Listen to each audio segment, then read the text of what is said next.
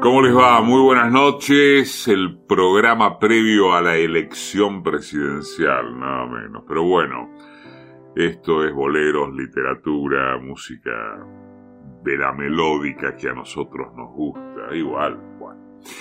Eh, hablemos de García Márquez, eh, mejor, de Gabriel García Márquez, cuya ausencia física nos ha dejado esa indudable certeza, como se ha dicho, de que las personas como él dejan tanto suyo en la obra que es posible sentir el consuelo de que se van pero no del todo. García Márquez dejó el tesoro de su escritura, es una ausencia transformada en presencia y hoy vamos a recordarlo con libros leídos, con la evocación de los momentos de la vida en que nos topamos con ellos, como no, y seguramente habrá también quien se encuentre por primera vez con uno de ellos. Así que esta noche en Dos Gardeñas, homenaje a través de algunos fragmentos de sus libros más emblemáticos. Gabriel García Márquez, Dos Gardenias.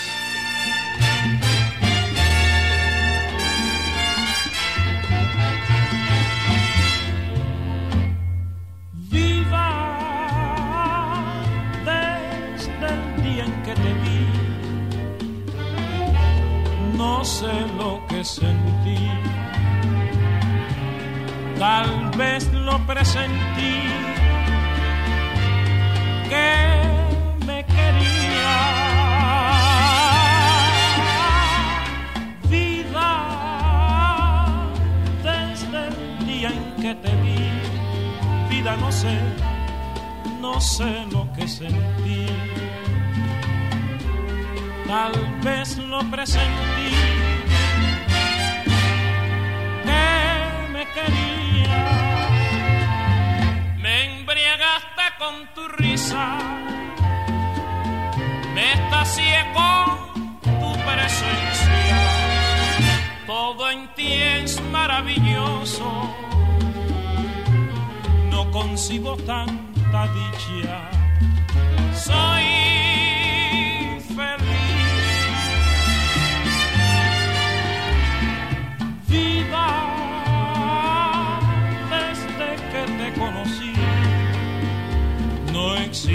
existe un ser igual que tú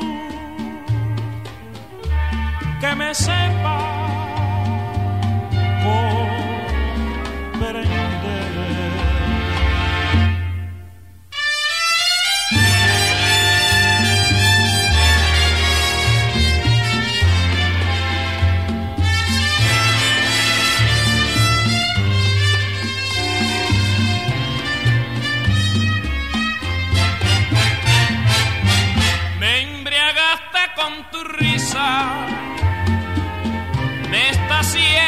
Con presencia.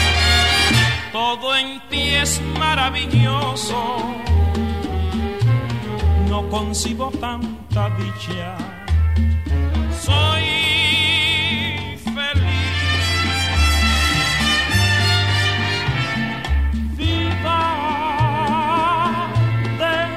Desde que te conocí no existe un ser igual que me sepa.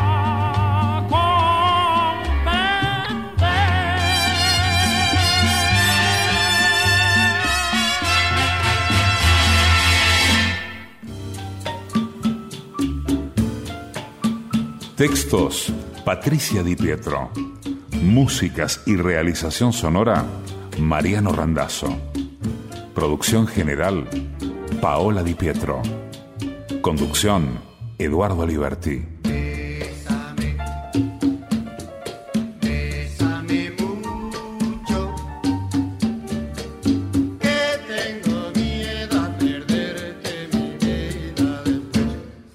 Radio Nacional.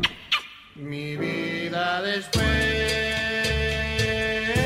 Somos dos gardenias. Mientras Macondo celebraba la reconquista de los recuerdos, José Arcadio Buendía y Melquíades le sacudieron el polvo a su vieja amistad.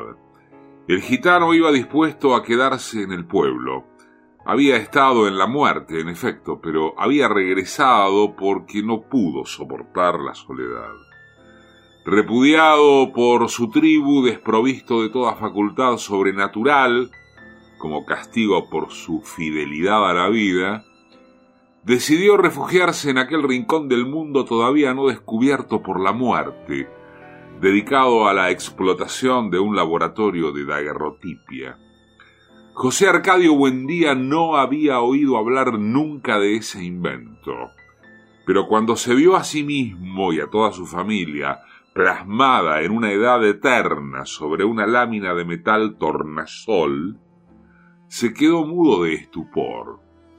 De esa época databa el oxidado daguerrotipo en el que apareció José Arcadio Buendía con el pelo erizado y ceniciento, el acartonado cuello de la camisa prendido con un botón de cobre y una expresión de solemnidad asombrada, y que Úrsula describía muerta de risa, como un general asustado. En verdad, José Arcadio Buendía estaba asustado la diáfana mañana de diciembre en que le hicieron el daguerrotipo porque pensaba que la gente se iba gastando poco a poco a medida que su imagen pasaba a las placas metálicas.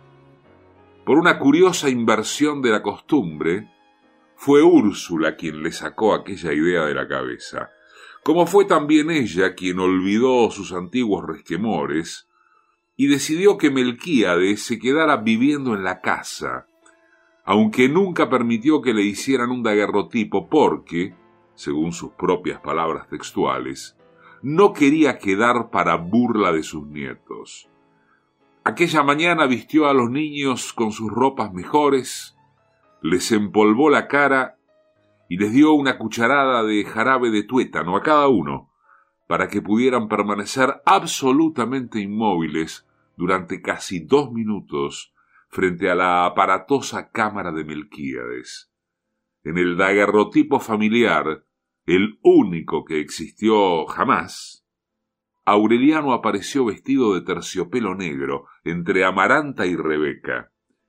Tenía la misma languidez y la misma mirada clarividente que había de tener años más tarde, frente al pelotón de fusilamiento. Pero aún no había sentido la premonición de su destino un fragmento de Cien años de soledad.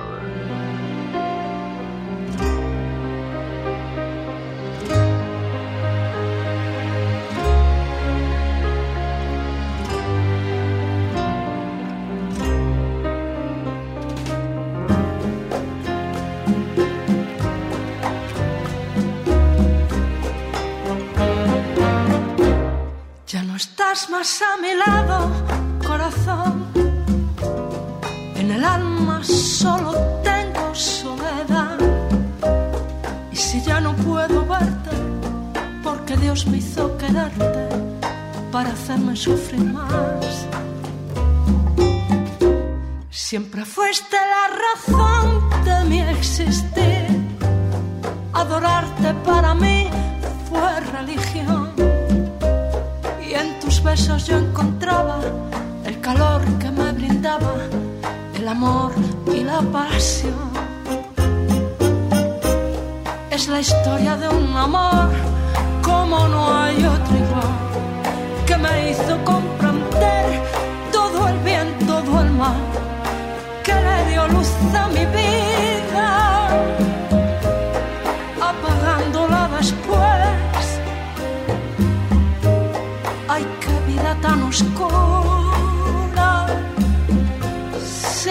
Amor no viviré. Ya no estás más a mi lado, corazón. En el alma solo tengo soledad. Y si ya no puedo verte, porque Dios me hizo quererte para hacerme sufrir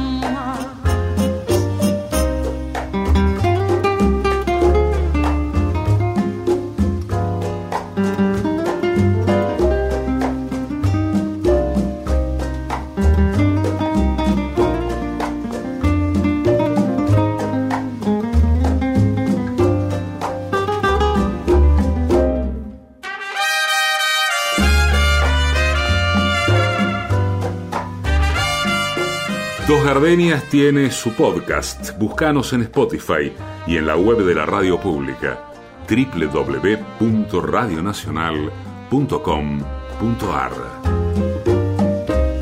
Es la historia de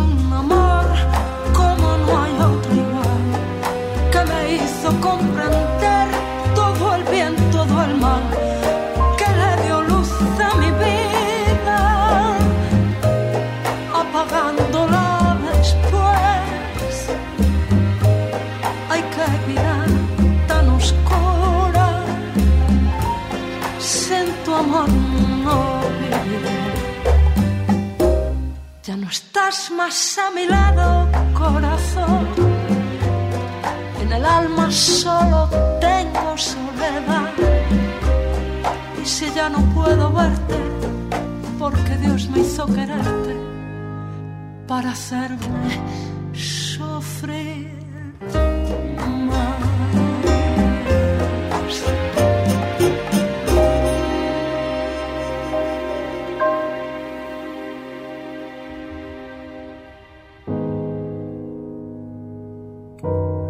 Habían contraído en efecto la enfermedad del insomnio. Úrsula, que había aprendido de su madre el valor medicinal de las plantas, preparó e hizo beber a todos un brebaje de acónito, pero no consiguieron dormir, sino que estuvieron todo el día soñando despiertos. En ese estado de alucinada lucidez no sólo veían las imágenes de sus propios sueños, sino que los unos veían las imágenes soñadas por los otros. Era como si la casa se hubiera llenado de visitantes. Sentada en su mecedor, en un rincón de la cocina, Rebeca soñó que un hombre muy parecido a ella, vestido de lino blanco y con el cuello de la camisa cerrado por un botón de aro, le llevaba una rama de rosas. Lo acompañaba una mujer de manos delicadas, que separó una rosa y se la puso a la niña en el pelo. Úrsula comprendió que el hombre y la mujer eran los padres de Rebeca, pero aunque hizo un grande esfuerzo por reconocerlos, confirmó su certidumbre de que nunca los había visto.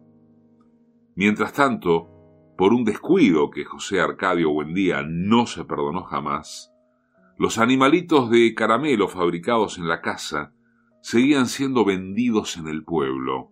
Niñas y adultos chupaban encantados los deliciosos gallitos verdes del insomnio, los exquisitos peces rosados del insomnio y los tiernos caballitos amarillos del insomnio.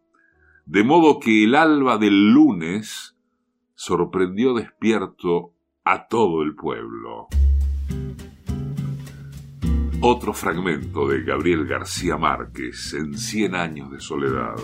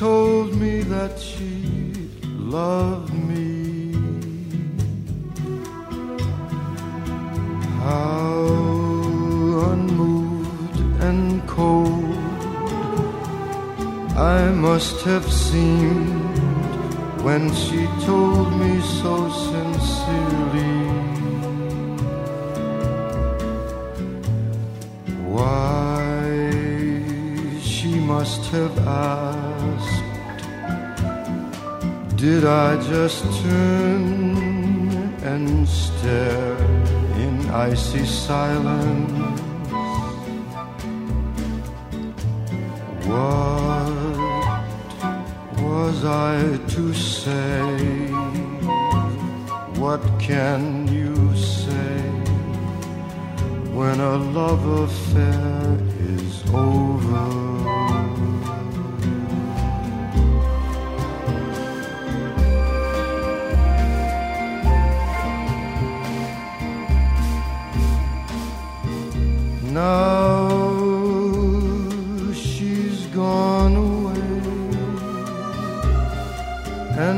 I'm alone with a memory of her last look.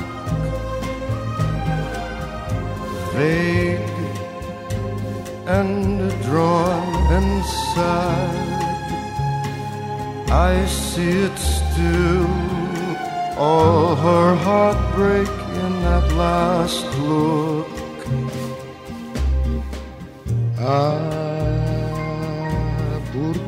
você foi falso assim, assim, tão desalmado. What was I to do? What can one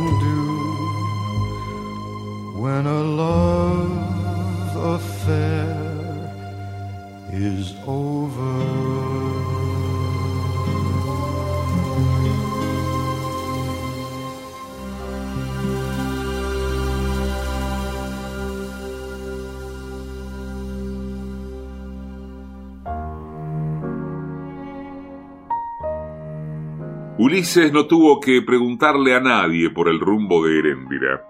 Atravesó el desierto escondido en camiones de paso, robando para comer y para dormir, y robando muchas veces por el puro placer del riesgo, hasta que encontró la carpa en otro pueblo de mar, desde el cual se veían los edificios de vidrio de una ciudad iluminada, y donde resonaban los adioses nocturnos de los buques que zarpaban para la isla de Aruba.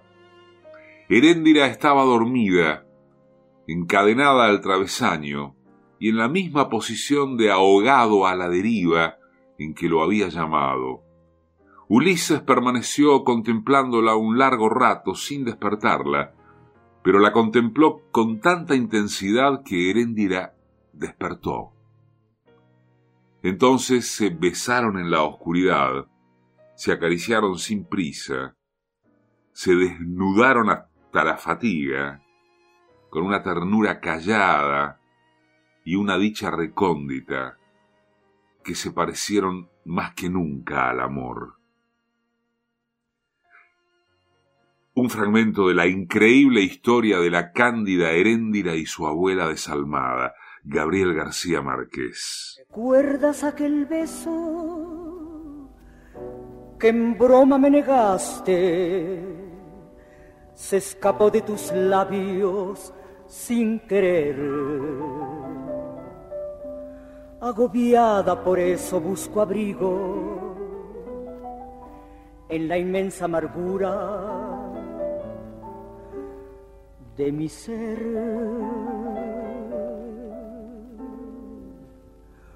Cuando vuelva a tu lado, no me niegues tus besos, que el amor que te he dado no podrás olvidar. No me preguntes nada, que nada he de explicarte. El beso que negaste ya no lo puedes dar. Cuando vuelva a tu lado y estés sola contigo, las cosas que te digo, no repitas jamás por compasión, une tu labio al mío y estrechame en tus brazos y cuenta los latidos de nuestro corazón.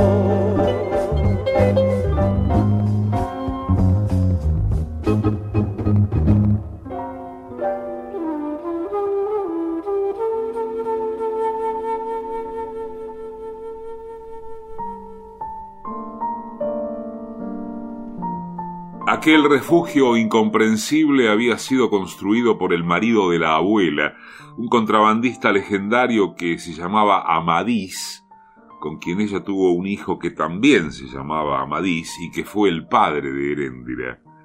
Nadie conoció los orígenes ni los motivos de esa familia.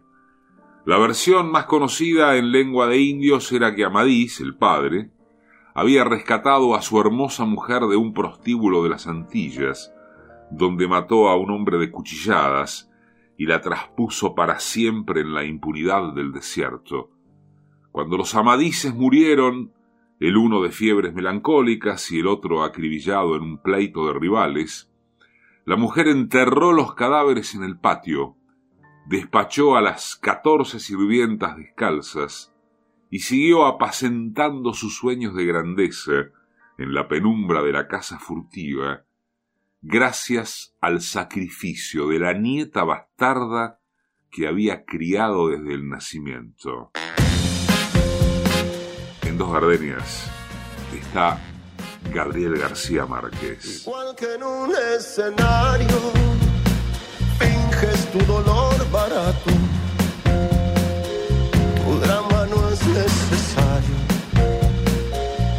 Yo conozco ese teatro, fingiendo que bien te queda el papel. Después de todo parece que esa es tu forma de ser.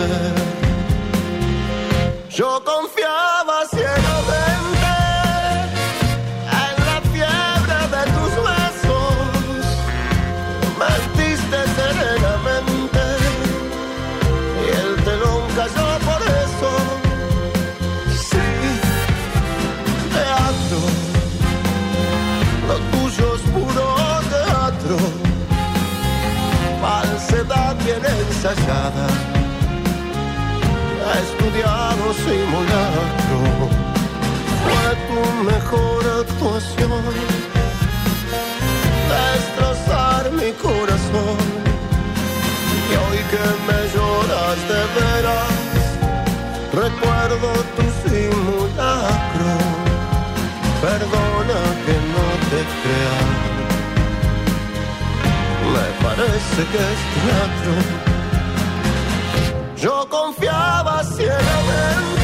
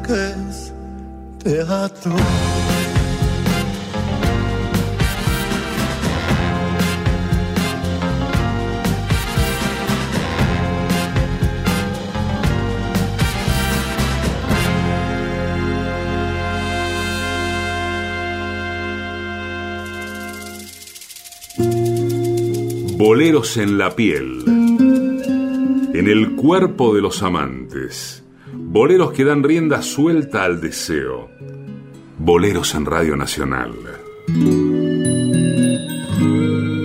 boleros y literatura en dos gardenias.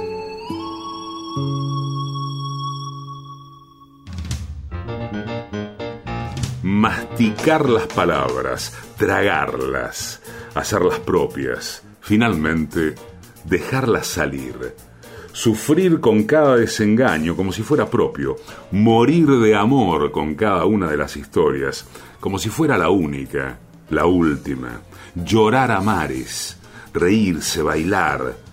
De eso se trata esta extraña especie de literatura fantástica amorosa que es el bolero las baladas románticas. Nacional. Dos gardenias.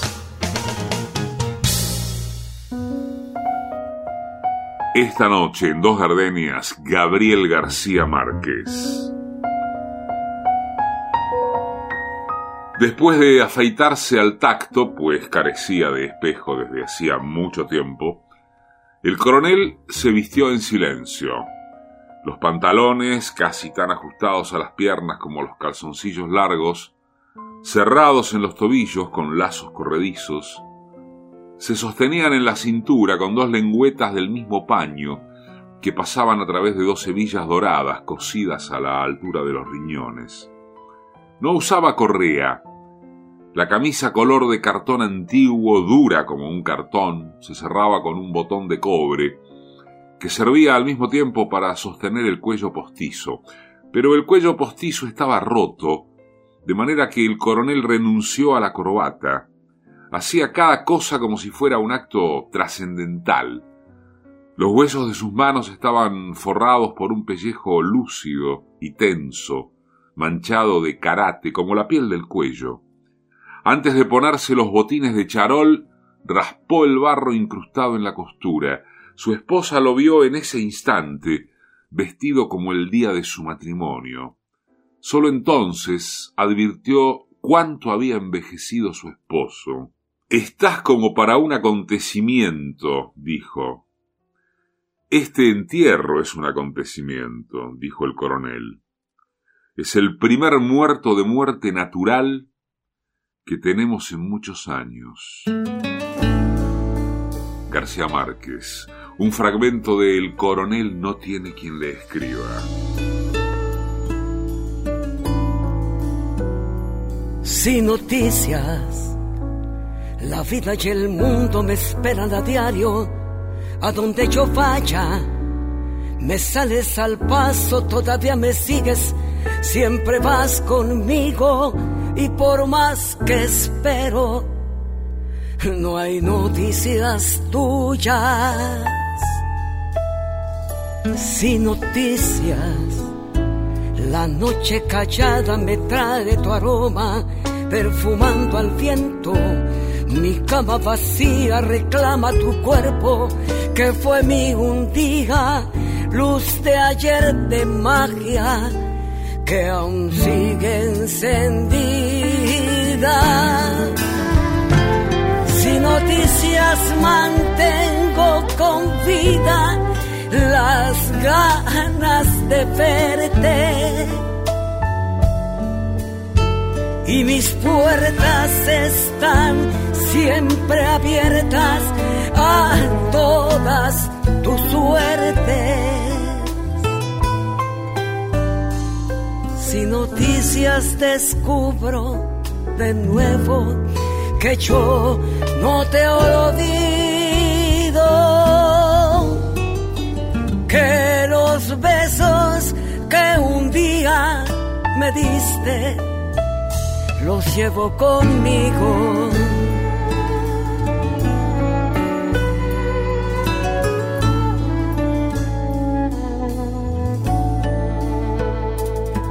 Sin noticias, la noche callada me trague tu aroma, perfumando al viento mi cama vacía reclama tu cuerpo, que fue mi un día, luz de ayer de magia, que aún sigue encendida.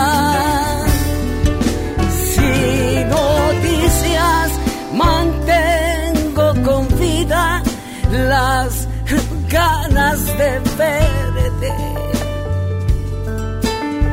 y mis puertas están siempre abiertas a todas tus suertes. Sin noticias descubro de nuevo que yo no te olvido, que los besos que un día me diste los llevo conmigo. Sin noticias, noticias tuyas.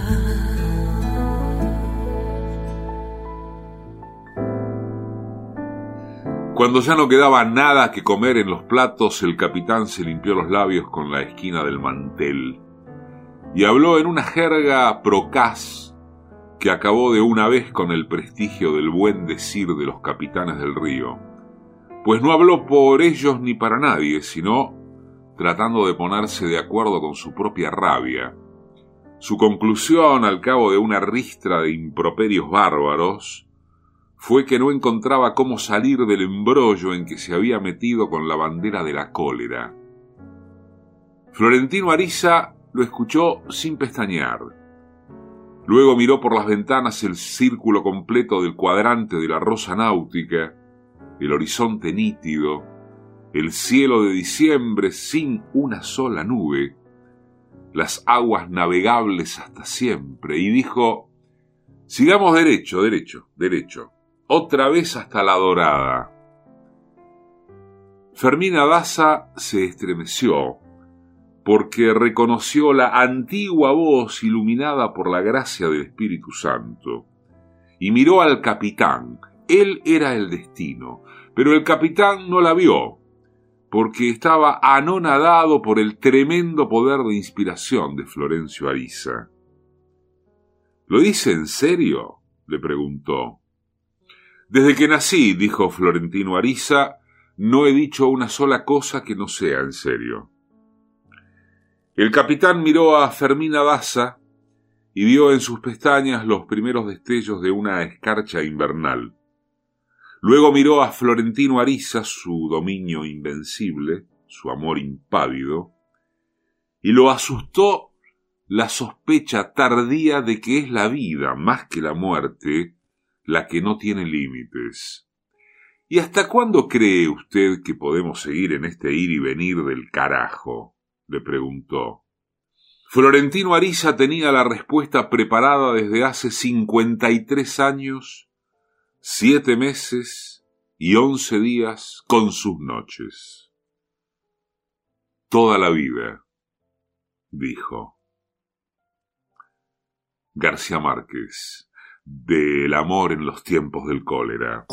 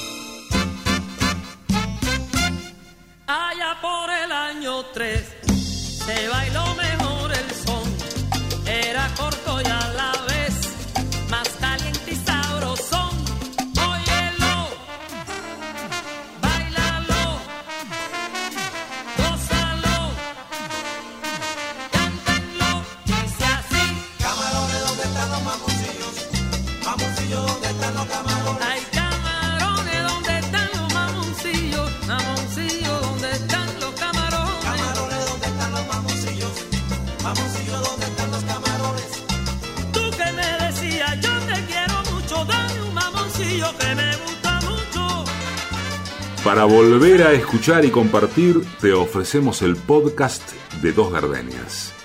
Búscanos en Spotify y en la web de la radio pública www.radionacional.com.ar.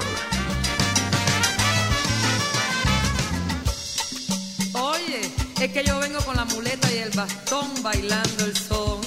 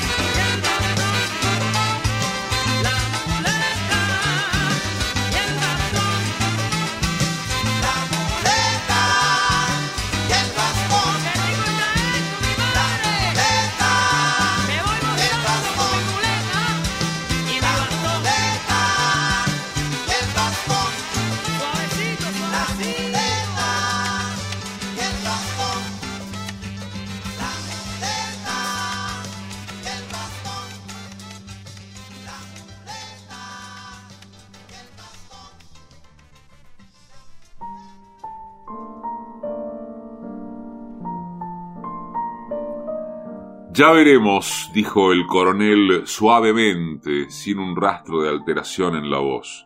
Ahora duérmete. Si mañana no se puede vender nada, se pensará en otra cosa.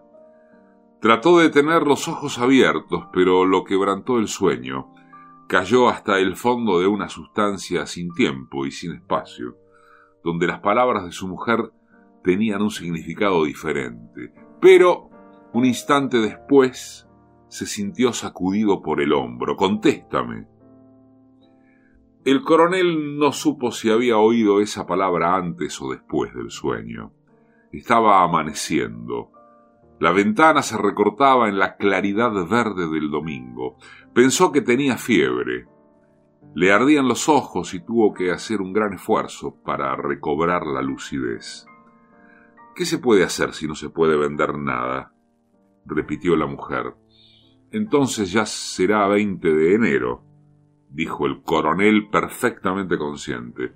El 20% lo pagan esa misma tarde, si el gallo gana, dijo la mujer. Pero si pierde, ¿no se te ha ocurrido que el gallo pueda perder? Es un gallo que no puede perder. Pero suponte que pierda. Todavía faltan 45 días para empezar a pensar en eso, dijo el coronel. La mujer se desesperó. ¿Y mientras tanto qué comemos? preguntó, y agarró al coronel por el cuello de franela, lo sacudió con energía. Dime, ¿qué comemos? El coronel necesitó 75 años, los 75 años de su vida, minuto a minuto, para llegar a ese instante. Se sintió puro, explícito, invencible en el momento de responder mierda.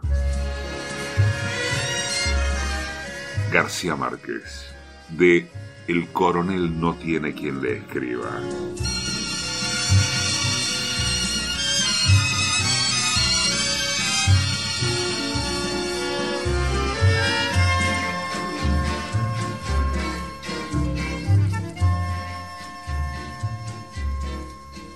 A través de las palmas que duermen tranquilas, la luna de plata se arrulla en el mar tropical.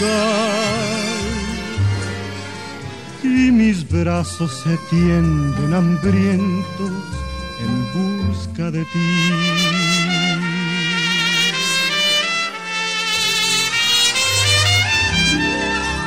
En la noche un perfume de flores evoca tu aliento embriagante y el dulce besar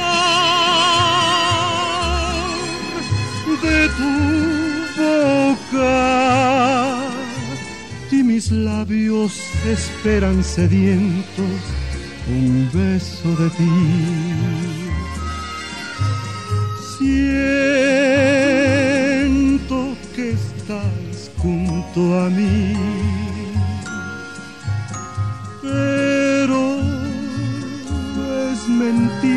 mentira, es ilusión. Sí.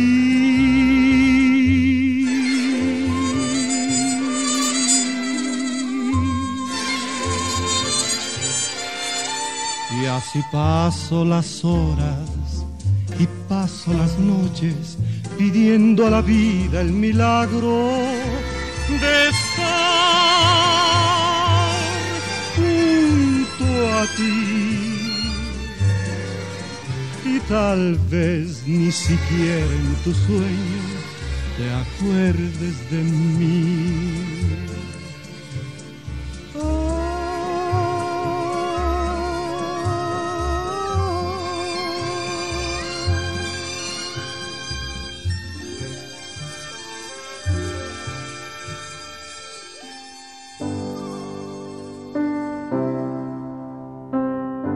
Salí a la calle radiante y por primera vez me reconocí a mí mismo en el horizonte remoto de mi primer siglo.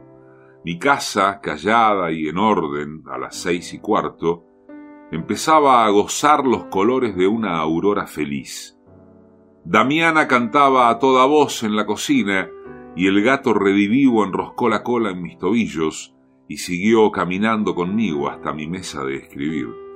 Estaba ordenando mis papeles marchitos, el tintero, la pluma de ganso, cuando el sol estalló entre los almendros del parque y el buque fluvial del correo, retrasado una semana por la sequía, entró bramando en el canal del puerto. Era por fin la vida real, con mi corazón a salvo y condenado a morir de buen amor en la agonía feliz de cualquier día después de mis 100 años. García Márquez, un fragmento de memoria de mis putas tristes.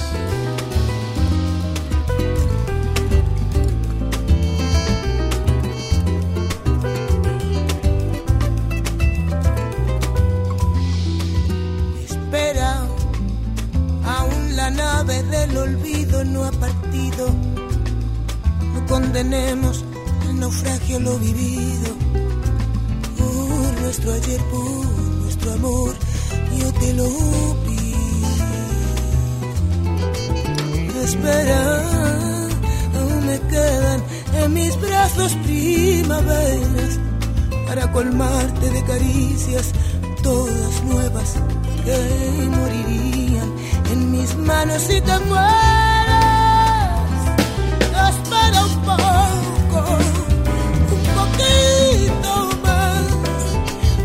llevarte mi feliz.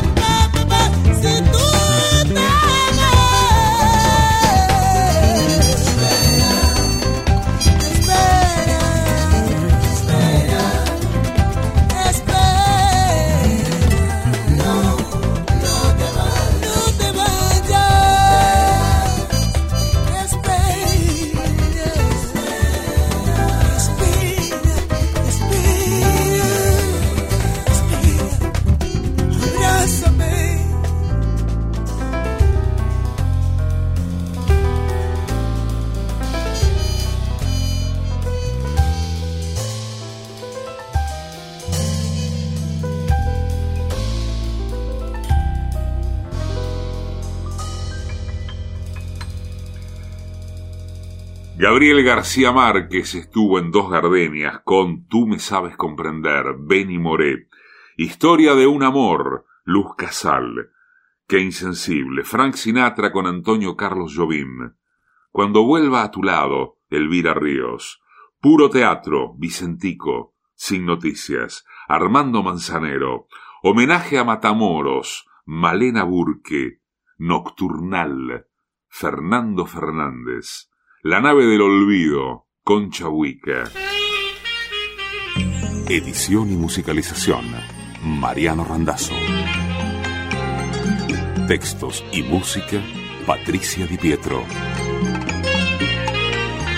Producción general, Paola Di Pietro.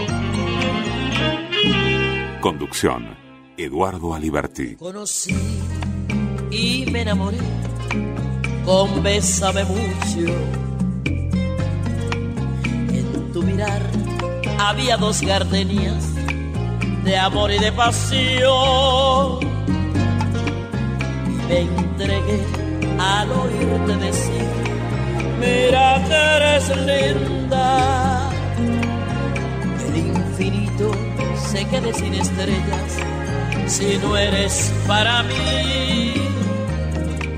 Desde aquel día tuya es mi vida y desde entonces conmigo estás, pues la distancia no es el olvido cuando te pido una vez más. AM870. Bolero, un bolero, un bolero, una rumba, un cha cha cha. En Radio Nacional. Bolero, bolero, bolero, una rumba. Dos Gardenias. Vamos a